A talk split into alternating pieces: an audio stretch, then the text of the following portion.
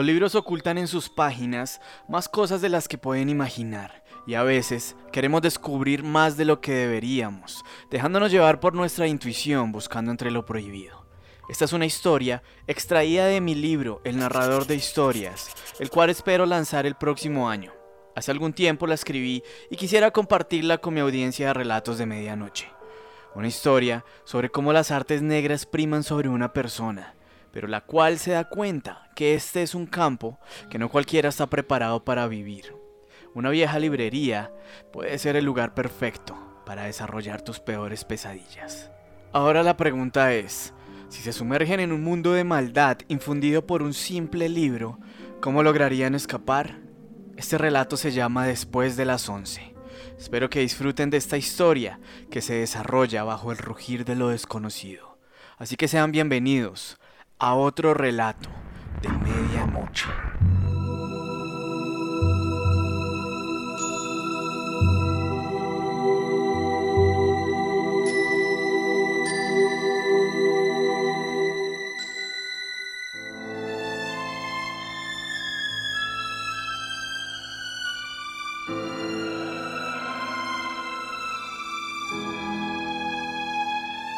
Mi conocimiento y mi propia identidad parecen escabullirse entre un fuerte golpe, el cual deja borrosa toda mi vida. Aturdido, entre un recuerdo casi premonitorio de algún advenimiento monstruoso. Es difícil el poder entender y recordar los años perdurados de mi vida, aquella que iba ennegreciéndose con el transcurrir de las páginas de ese amarillento y precario trozo de maldad. Una luz tenue de una luna rojiza penetraba los viejos ventanales que se erguían ante mi comparecencia. Y curiosidad, claramente, de querer saber lo que había dentro de aquella casa, ubicada en lo alto de la colina, la cual parecía inerte, pero que de algún modo sentía que estaba animada por una energía malsana y corrompida. No es fácil contar por qué llegué a ese lugar ya que en realidad no sabía ciencia cierta lo que buscaba, y aún hoy en día no sé si lo encontré. Al cruzar el gigantesco portón de madera, sentí casi como si el frío de la noche me empujase hacia adentro, mientras sostenía una mirada estupefacta a todo lo que me rodeaba. Mis pasos hacían rechinar la vieja madera, empolvada, que mostraba un camino lleno de estanterías saturadas de libros, los cuales pareciesen no haber sido leídos en años. Por fin, logré divisar una contextura humana al final del pasillo. Este se encontraba totalmente azulado por la luz de la luna, que se inmiscuía entre el silencio y la paz sepulcral que hacían presencia en el lugar. Buenas noches, dije tímidamente, con un tono tan bajo que casi ni yo mismo logré escuchar. Estoy buscando un libro, no sé si me pueda ayudar a dar con su paradero. La sección de magia negra se encuentra subiendo las escaleras, dijo con una precisión abrumadora y contundente. Pero, ¿cómo sabe que busco artes oscuras si no se lo he dicho? Respondí confundido. Veo el mal sin conocerlo, y yo a usted no lo conozco. Pero puedo ver su ansiedad por conocer más de lo que debería saber. Esas ganas de enfrentar el miedo a lo innombrable brotan por sus cuencas. Puede venir por un café cuando termine de buscar lo que necesita, se lo prepararé. Terminó de decir el anciano. Después de esto, no pude musitar palabra alguna. Mis piernas no paraban de temblar, mientras aquel anciano de cabellera blanca y larga se fundía entre la espesa negrura de algún viejo cuarto. Me sentí más solo y desamparado que nunca. Dirigí la mirada a aquellos peldaños que se encontraban recostados junto a una pared de una altura exorbitante. Recuerdo que más que una casa sentía aquel lugar como un castillo, del cual me parecía imposible escapar. Sentí miedo, mas no culpa. Era consciente que siempre quise entrar a ese lugar, pero nunca me atreví. Es una biblioteca, con toda clase de literatura, pero lo que la hace especial son los miles de libros prohibidos que puedes encontrar entre sus paredes. La luz de los candelabros que tenía aquel viejo bibliotecario colgados junto a los escalones se apagaron en el justo momento que quise subirlos. No me sorprendí, en realidad estaba buscando la oscuridad, así que por algo debía empezar. Al terminar de subir, sentí tanto silencio que pude escuchar mi palpitar, tan fuerte como una campana. Comencé a mirar los libros con una alegría incesante.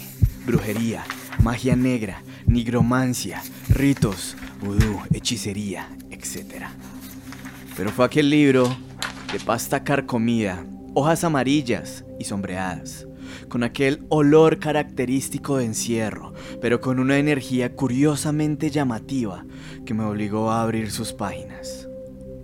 Las siglas DMTR se leían detrás de la portada.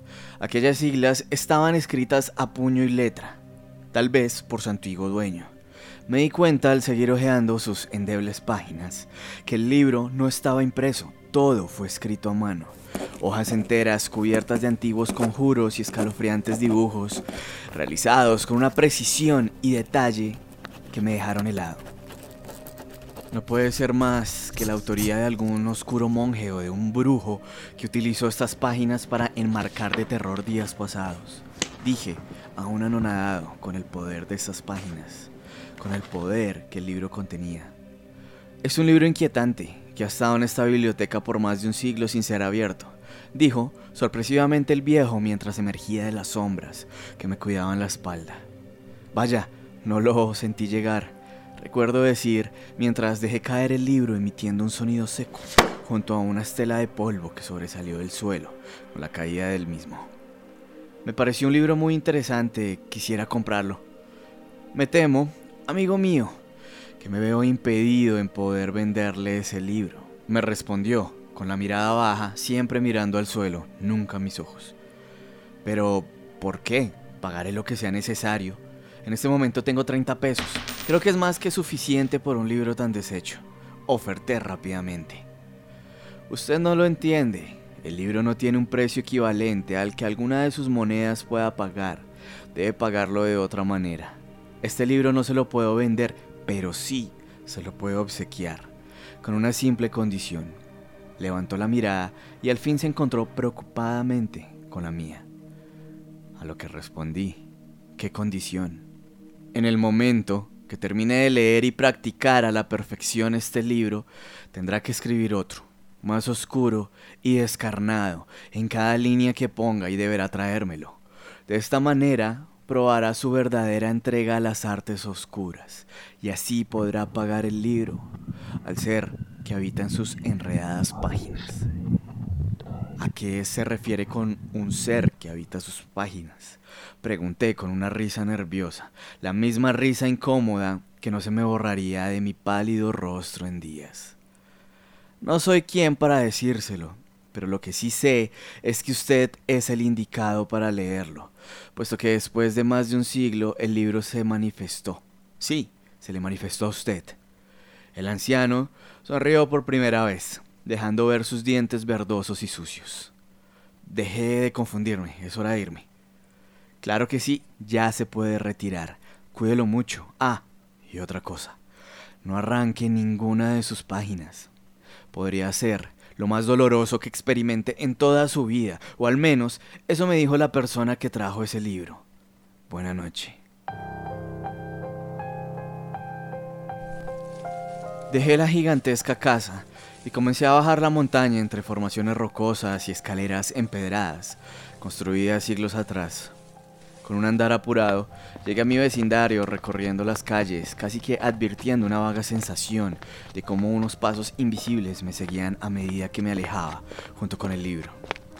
Mientras caminaba, recordé sus últimas palabras. Aquellas palabras fueron las que me dejaron más liado. Si este libro tiene más de un siglo de no ser abierto, ¿Cómo puede ser que hubiese conocido a su dueño? Llegué a casa y siendo casi la medianoche me encerré en mi ático, aquel recinto que hacía el papel casi de cómplice, al cual llevaba todos mis extraños descubrimientos, los cuales estudiaba, analizaba y en ocasiones mejoraba.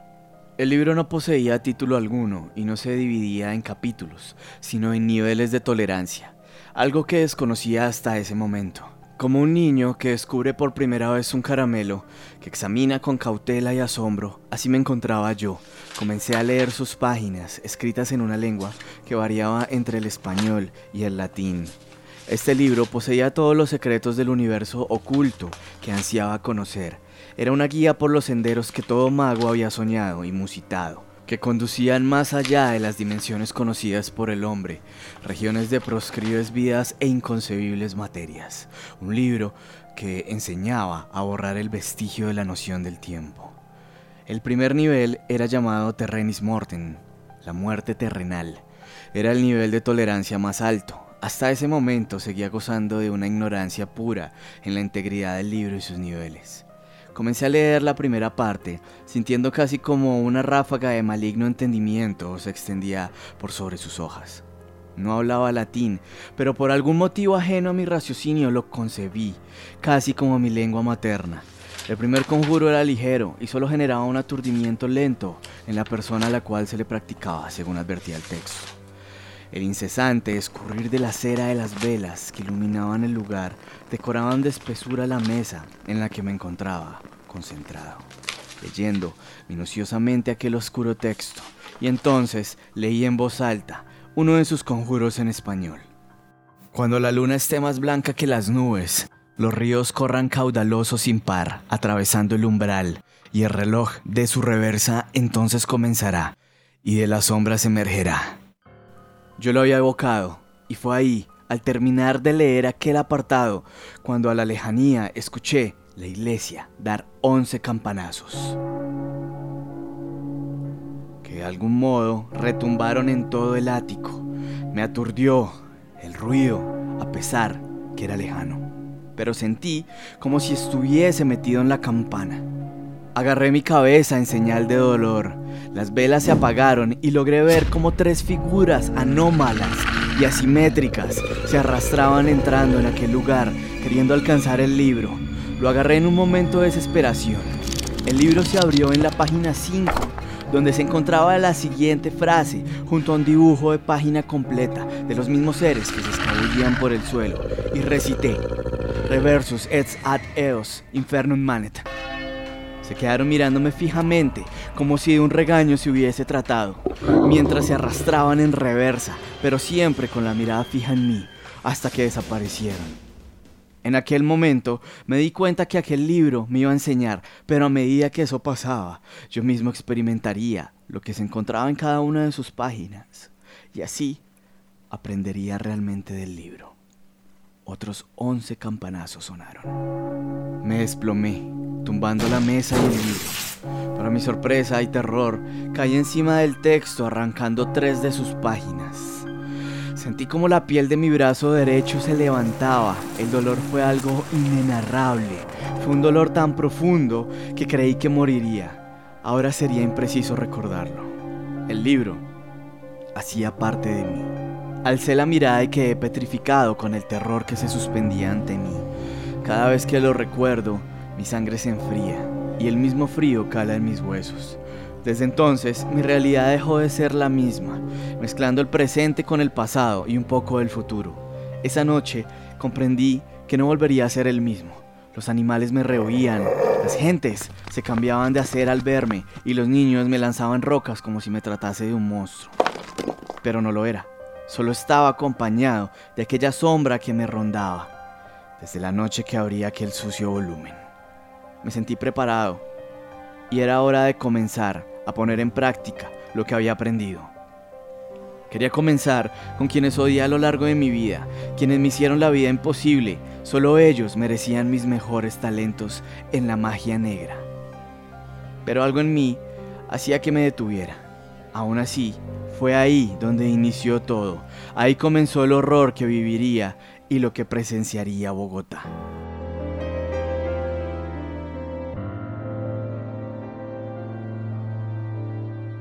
Estás escuchando Relatos de Medianoche. Esto es después de las 11.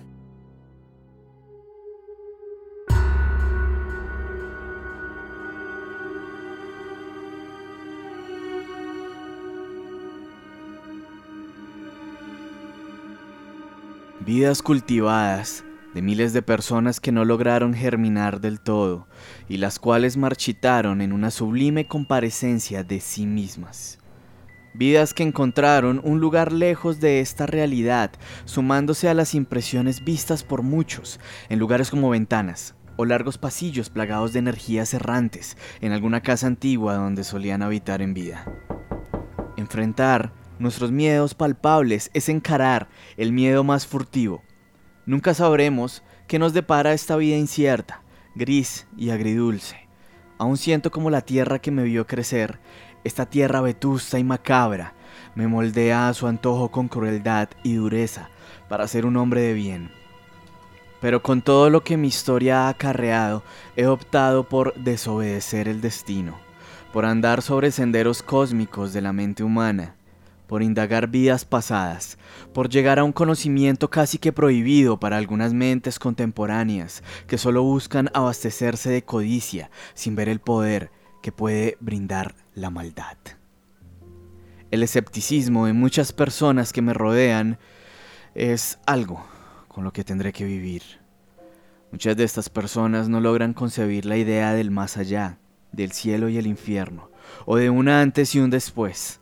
En mi mente sosegada por conocimientos ajenos a lo normal, no creo que sea una locura más allá de la física pensar que los seres muertos pueden perdurar por siglos, viviendo psíquicamente en formas inentendibles para el ser humano, impregnando de su energía en su andar, y reposando en lugares que se les imposibilita abandonar, así como este libro artes prohibidas, que en lugares como este son condenadas, ya que, si te sales del margen de las normas de una sociedad, quedas a merced de los indecibles horrores del pecado de la brujería y el paganismo, dando luz verde a la entrada de abominables entidades, en aquel ser que individualmente rete a ir en contra de las leyes religiosas.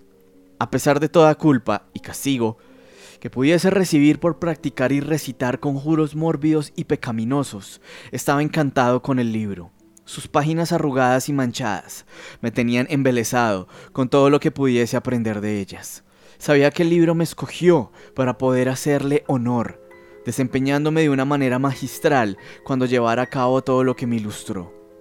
Tener que pagar este libro escribiendo otro es algo que me inquieta, una idea ambiciosa hasta para mí, puesto que He escrito algunas cosas, pero ninguna me ha logrado inundar de alegría. Quería escribir algo netamente real, no un vago relato estereotipado del que muchos se sienten orgullosos de escribir, pero que solo son obras de escaso mérito. Quería plasmar con tinta ideas de seres que se encontraban inmersos en regiones estelares y tremebundas de días con una negrura venidera Quería escribir conocimientos susurrados de brujos antiguos que me ayudaban con mi obra, mientras sus voces musitaban todos los secretos que retumbaban en mi mente plagada de resonancias, y así mis esperanzas de crear algo de oscura calidad serían llevadas cabalmente. Pasaron los días tan rápido como el palpitar de mi corazón al leer esta obra maestra. La persona que escribió este libro sabía muy bien cómo funcionaba el raciocinio humano y cómo funcionaba el dolor, ya que me atrevo a decir que quien ha sido tan osado como para escribir esto ha sido valeroso, soportando impensables dolores causados por el hombre, así como los que he tenido que sobrellevar. Me di cuenta que el libro me consumía. Escribí alrededor de 11 semanas seguidas, sin parar, solo limitándome a comer y dormir insignificantes horas. Y fue ahí cuando la locura arribó. Sabía que los seres antropomorfos que querían arrebatarme el libro no eran de este plano, sino un evento que me advertía del poder que tenía en mis manos. Era día de mercado y la plaza de Bolívar estaba abarrotada de capitalinos que negociaban entre legumbres y demás productos en cada puesto, atendido por campesinos provenientes de lugares cercanos a Bogotá. Caminé entre las personas que estaban allí presentes. Llevaba conmigo una bata larga y negra. Todos me miraban con recelo y un desprecio poco significativo. Era consciente de algo. Mi apariencia estaba cambiando con el pasar del tiempo, con cada día que estuve sumergido en mi ático y la luz de las velas que guarnecían el lugar con un amarillo parpadeante, noche tras noche, eran mis acompañantes. Mi rostro reflejaba lo que estaba adquiriendo a medida que los saberes colmaban mi mente de sabiduría tosca, inquietante para propios e innombrable para ajenos. Pedí tres libras de granos entre frijoles, garbanzos y lentejas. Estiré mi mano para alcanzar un racimo de apios que estaban amarrados rústicamente con una cabulla algo deshilachada. Pero para sorpresa mía, y de todos los que estaban a mi alrededor, las verduras que toqué y las que estaban próximas a ellas se tornaron marchitas y se pudrieron totalmente, como si llevaran semanas a la intemperie y no parecieran verduras recién traídas de los campos colombianos. Una de las campesinas del lugar, aterrada con el paisaje abrumador con tintes de horror bíblico, se agarró petrificada a un escapulario que llevaba como acompañante fiel en su delantal. Las personas que estaban rodeándome se voltearon a presenciar lo que sucedía, pero en mi desespero, con las oraciones que aquella señora gritaba, entré en un extraño estado de pánico y por alguna razón ajena a mí, reaccioné posando mi mano en la frente de la campesina. Absolutamente todos los productos que estaban en comercio esta mañana en la plaza entraron en descomposición. Los granos se volvieron polvo y toda verdura se cubrió de un moho que penetraba con el olor fétido que desprendían. El horror los invadió a todos, mientras la mujer en la que tenía mi mano se desvanecía ante mí. Llagas se marcaban sigilosamente en su piel y sus ojos se tornaron negros antes de desplomarse en el suelo. Era lógico, el poder que adquirí era mayor a lo que pensaba, era más fuerte que yo. Mientras algunos corrían, otros me lanzaban improperios entre oraciones y gritos. El tranvía que circundaba la plaza llevaba un cartel en la parte lateral, el cual hacía propaganda a alguna marca nacional, y por la lejanía solo lograba ver en él los números 1914, el año actual. Aquel tranvía seguía su camino con normalidad, pero quienes estaban en él tenían sus miradas en el descontrol que hacía presencia en el lugar. Fue fácil salir de ahí, ya que todos me miraban con miedo y se alejaban mientras me perdía en las empinadas calles de la Candelaria. Después de caminar varios minutos, logré llegar a mi casa, con el corazón latiendo aceleradamente. Me encerré en mi ático y agarré el libro que estaba escribiendo para arrojarlo a las llamas ardientes de mi chimenea. Pero en medio de mi debilidad no fui capaz de hacerlo. Me odié por eso. Me sentí mal por el simple hecho de convertirme en lo que muchos temían, Sentía cada segundo aquella sombra que me perseguía desde que conseguí ese libro pernicioso. Mientras estaba maldiciendo junto a la chimenea, logré escuchar pasos fuera de mi casa. Alguien me había seguido, un niño de unos 10 años. Miraba cautelosamente mi casa y al verme asomado por una de las ventanas echó a correr, como quien viese un fantasma. Si este niño sabía dónde vivía y fue testigo de lo que aconteció en la plaza, podría traer a toda la ciudad con él y acabarían conmigo y mi casa. Aterrado, salí y corrí detrás de él hasta que lo pude alcanzar. Tapé su boca para que no gritara y sin que nadie se percatara, lo llevé conmigo. Pálido, cayó desmayado, justo cuando entró a la casa para luego despertar desubicado y huidizo horas después. Tenía al pequeño amarrado a una silla marrón mientras yo seguía escribiendo mi libro, absorbido por la penumbra de mi ático, ya que las velas no estaban encendidas. La única luz que lograba impregnarse en el piso de madera era la de la luna, otra de mis cómplices taciturnas, que danza sobre el papel como la prosa oculta en la tinta que decora mis letras. Mis ideas desveladas en líneas y párrafos, en dibujos y dolor, proyectado en locura y desdén. Pero acaso una obra como esta no podía tener una pizca de práctica lúcida? Lo que sucedió con aquella mujer campesina solo fue causa de algo que me tenía poseso, no de mí. Así que debía probar lo aprendido con algo real y palpable. Era consciente que sentía algo de culpa en el mercado. Debía sacar el mal del que tanto hablé en este relato. No podía sucumbir ante el bien que intentaba callar en mí. Miré a aquel niño, muy nervioso me levanté con mi libro en las manos y comencé a recitar párrafos contenidos allí. Mientras leía, el pequeño se retorcía de dolor, pero aunque intentara gritar ya no tenía voz. Desesperado y en lágrimas, sus ojos comenzaron a tornarse negros y empezó en mí un dilema que me carcomía por dentro. Me di cuenta que no era una mala persona, que solamente estaba obsesionado con encontrar la parte desconocida del hombre, y realmente mi objetivo en el mundo no era componer sonetos de maldad consistentes, ni crear mundos alternos de eterno dolor para quienes no lo merecen. Con fuerza lancé el libro fuera de mi vista, para luego descomponerme y caer al piso entre una gigantesca confusión y un existencialismo sofocante. Retomé mis fuerzas y me dirigí a desamarrar a aquel joven, pero me di cuenta que el libro aún seguía en mis manos, como si nunca lo hubiese aventado contra alguna lejana pared del lugar. Espantado, comencé a romper sus hojas, las páginas que esparcía por doquier y con desespero se levantaron, como aves nocturnas temblando en el aire, pareciendo espíritus de muerte que me hacían partícipe de un espectáculo más allá de esta realidad confusa e indeleble. Por la ventana entró aullando una brisa repentina, volviendo aún más fría la noche de luna llena, la cual no parecía este mundo. Aquella brisa cabalgaba entre el danzar de las hojas que se realzaban. Las paredes sucumbieron y la madera del piso se doblaba desquebrajándose a pedazos, mientras las ventanas se quebraban como si un huracán las acabase. Así entró una bocanada de viento, acompañado de un centenar de voces y carcajadas que parecían más un cántico de locura entre el cielo y el infierno.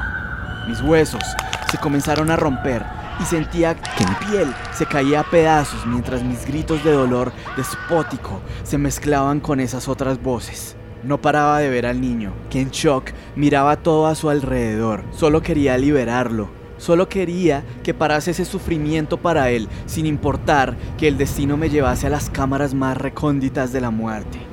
Solo quería hacer algo bueno por primera vez en mi vida. Solo quería morir.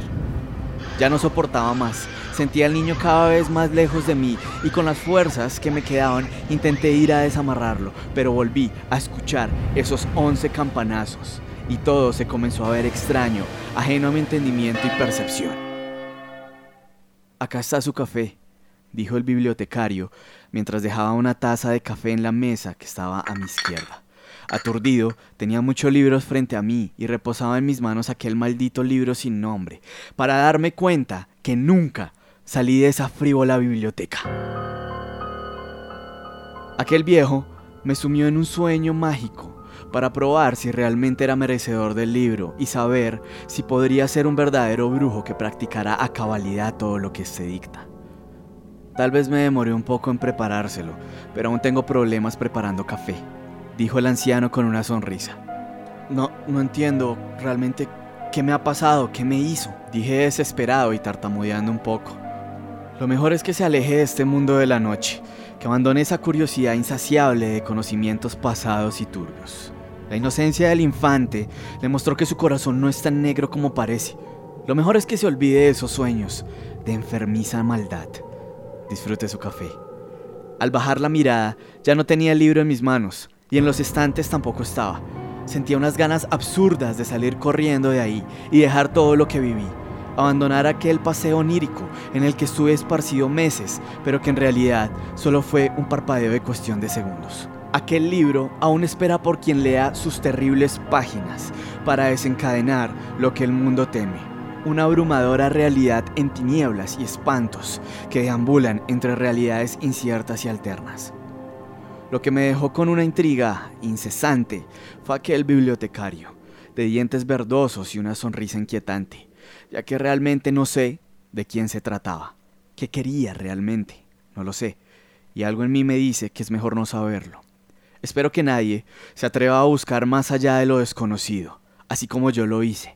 Espero que nadie desvele los secretos de ese libro. Espero poder algún día olvidar todo esto y sobre todo, espero jamás volver a aquel frío lugar por lo que parecía un negro y amargo café.